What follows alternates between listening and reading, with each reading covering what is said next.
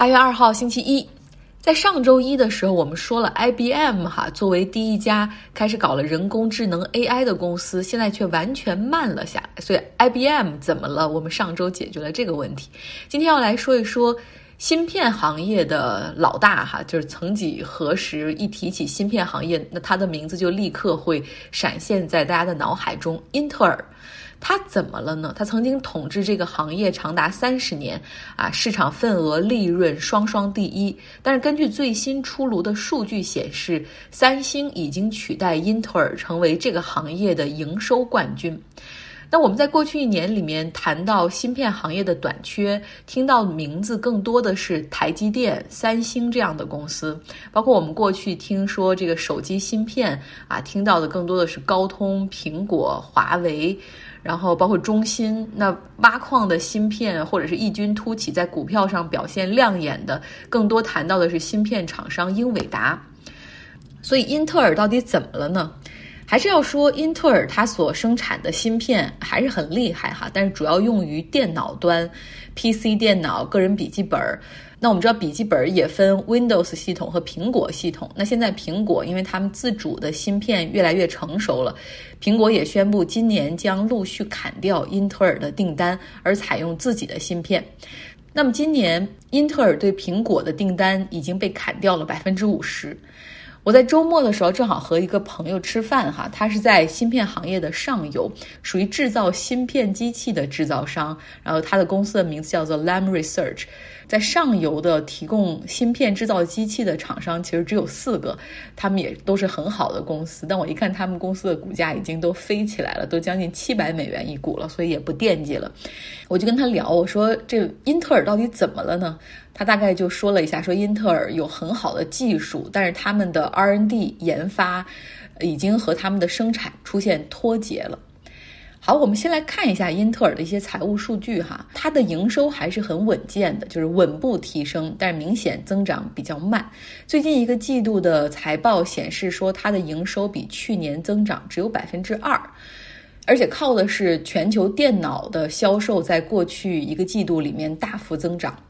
那很多人肯定都想说，芯片行业都火成这样了，你给我看这样的业绩吗？所以它的股价是在这个财报之后是出现下跌的。那美国科技股这么火，我们看一下，英特尔在过去一年里面才涨了百分之十一，是严重跑输了各种大盘指数，所以可见资本市场对它的冷淡和不看好。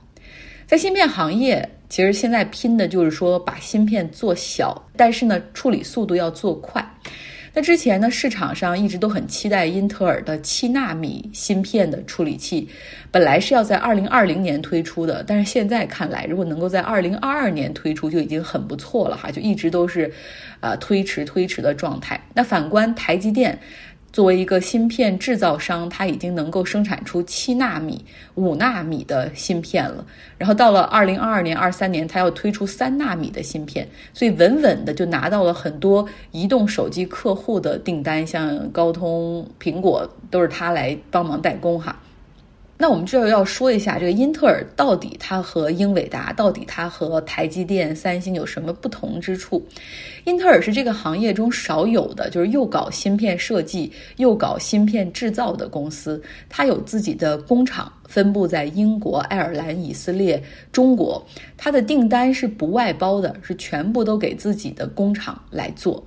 所以，英特尔的员工就是既要设计处理器，也要把最先进的光刻技术，然后用于制造纳米级的晶体管。他们将这种方式叫做垂直整合。又得说，曾几何时哈，英特尔和他的对手也是生产电脑芯片的那个公司 AMD，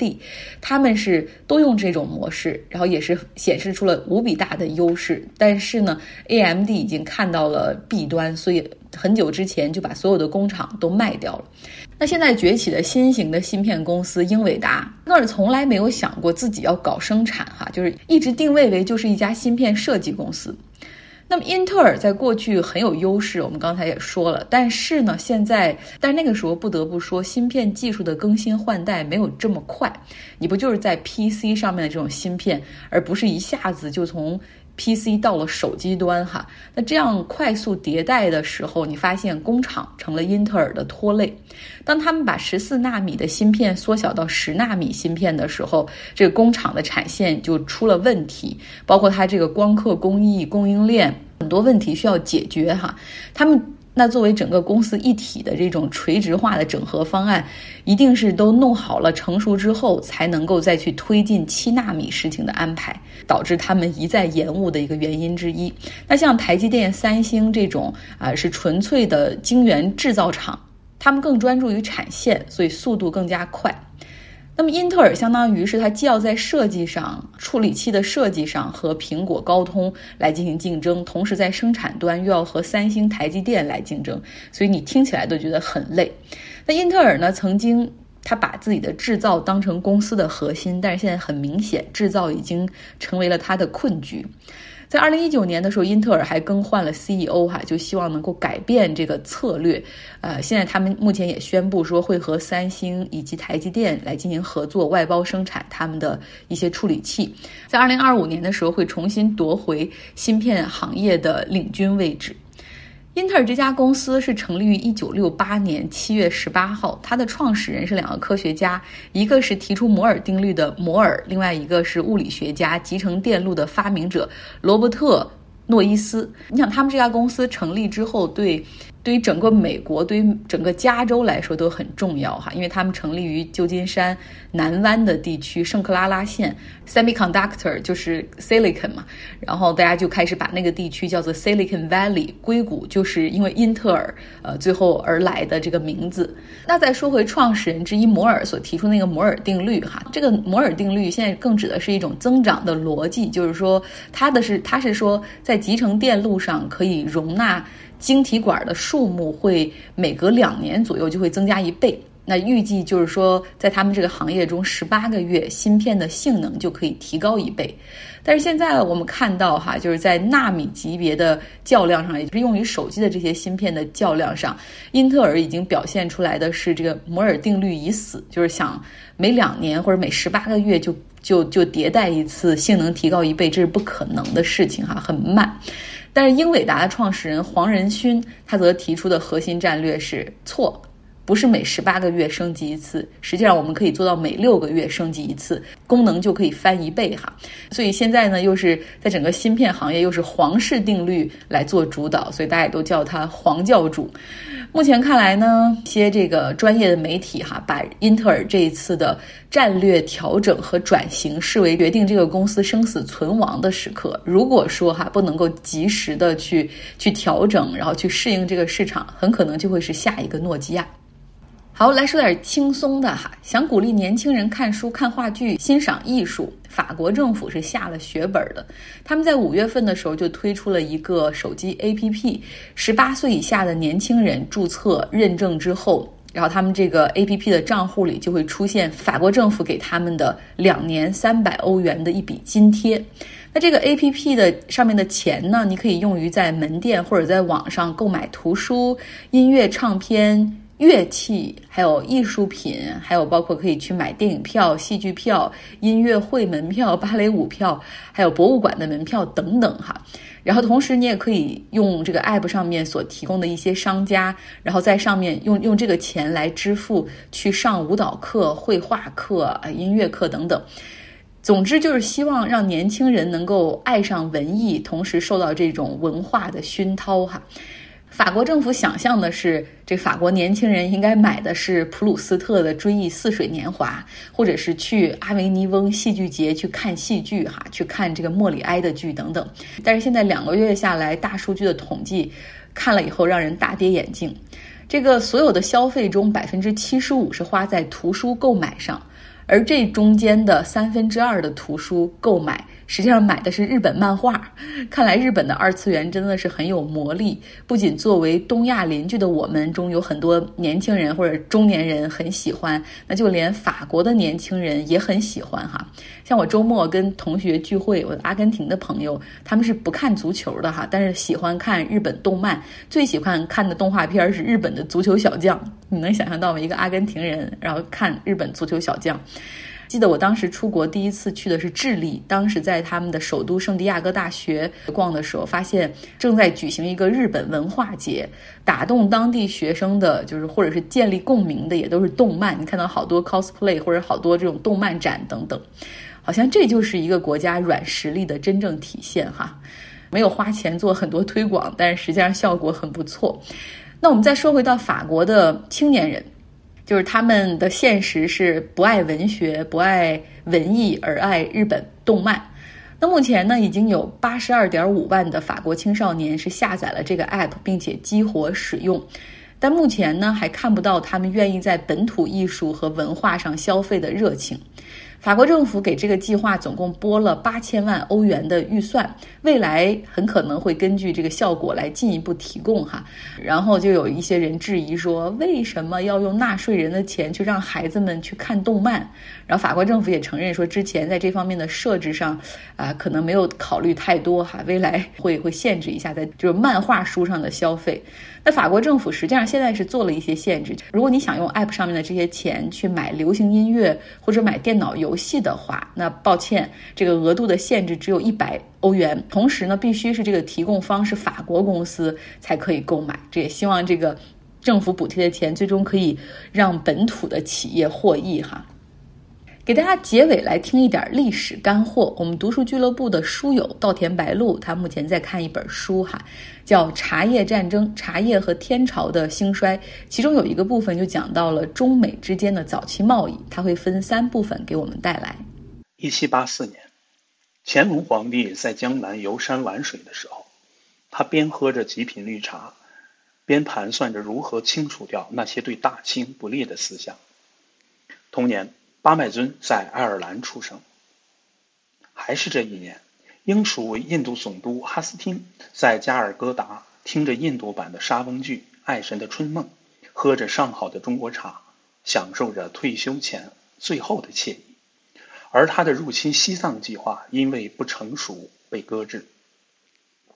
与此同时，美国独立战争正式结束，百废待举，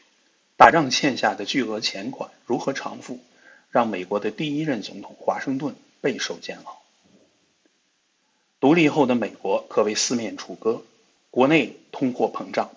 国外被海上霸主英国经济封锁，陷入无钱、无贸易、无朋友的紧张局面。好消息终于在华盛顿五十五岁生日这天传来，财政部长莫里斯和其他三位美国商人投资生产的木质帆船终于下海起航了。这艘可以装载三百六十吨货物的木帆船，装满了各种奇怪的美国商品。他们给船起名“中国皇后号”，这样命名的原因是美国人对中国一无所知，他们以为中国像英国一样，女人会有很高的地位。中国皇后号起航是美国人的第一次远征，此举影响了这个国家的前途和命运。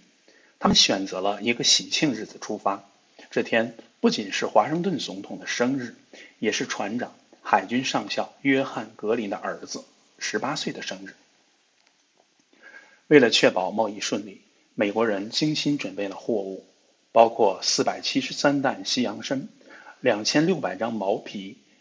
一千二百七十匹羽纱、二十六担胡椒、四百七十六担铅、三百多担棉花。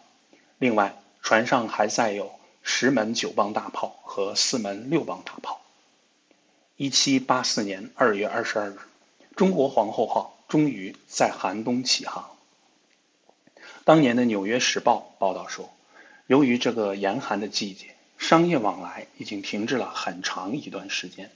仅仅从观众的表情就可以看出，美国人心里都充满着喜悦之情。《独立公报》报道格林船长时说。这是一个对外交往的里程碑式的航行，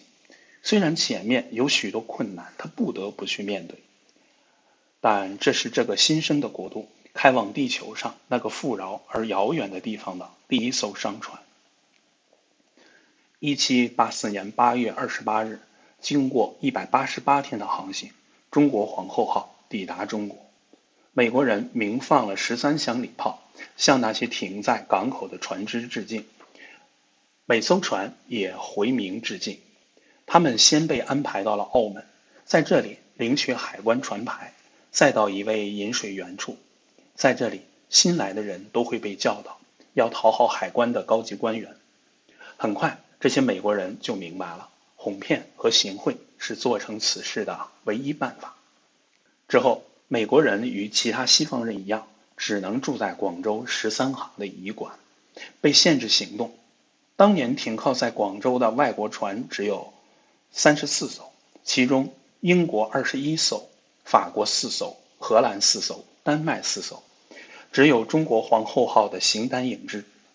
但它毕竟还是在海外首次亮出了星条旗。九月十四日，粤海关给中国皇后号测量吨位，以便计算关税数额。他们来的时候，中国皇后号鸣炮九响；走的时候再次鸣九响。中国人很喜欢酒。后来，粤海关给他们送来了两只公牛、八袋面粉和七坛土制酒，作为欢迎礼。一开始，美国人为了节省首次贸易给中国的供费，说自己和英国一样来自印度。但1784年11月，一艘英国商船鸣炮致敬的时候，不小心炸死了一名中国人。中国要求交出大班来问询，同时要求英国的船只限制离港。被归结为英国船的中国皇后号自然受到牵连，不能离开。美国人只有请求法国人帮助，去向中国人声明自己来自一个新国家，身份也就变成了清廷大人口中的花旗鬼。一七八五年五月十五日，满载中国货物的中国皇后号回到纽约。美国报纸对中国皇后号的报道持续了两个月，各种充满希望与赞赏的评论成为当时美国人的主要谈资。中国皇后号拉动了中国热，也鼓励了许多冒险者到中国淘金。一八九零年后，美国成为英国之后的第二大对华贸易国。根据统计核算，中国皇后号运回美国的货物总价值为七万五千六百六十六点五美元，翻译翻后为十五万一千三百三十三美元。返航以来，沿途出售了六千二百五十美元，减去从美国出发时的总值十二万美元的装备和货物与总共一万美元的货船公司工资、关税以及其他意外开支，中国皇后号最终盈利两万七千五百八十三美元，这是一笔可观的利润，因为许多人的首次起航贸易。都是赔钱的。非常非常感谢稻田白露，我听得非常的享受哈。美国的中国皇后号的故事，以及我们当时的清朝哈，最早对美国对这个花旗国的一些印象。明天稻田白露将给我们带来第二部分。最后结尾想说，今天是我生日，想必听到这儿的时候，你可能会说生日快乐。所以我说多谢啦，你们的祝福我都收下了。感谢大家在空气中的陪伴，我想我做到了哈。每每个工作日，通过这十几分钟的音频，让我真正和大家成为了一个远方的朋友的感觉。认识我、了解我、理解我，或者想反驳我，或者惦念我，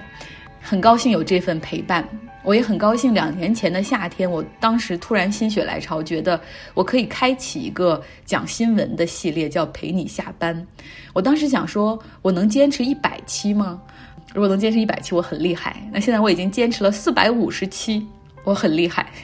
好多朋友其实经常留言，或者是加入读书俱乐部之后，就给我反馈说，觉得很佩服我的毅力，我的坚持。说实话，我是一个半途而废的专家。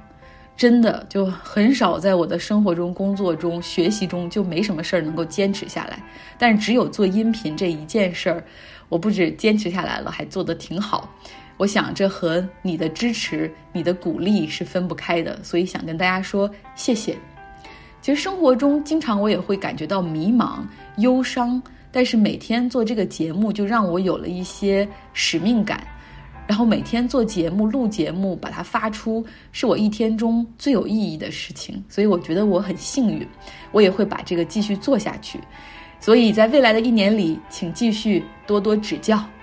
希望你有一个愉快的周一。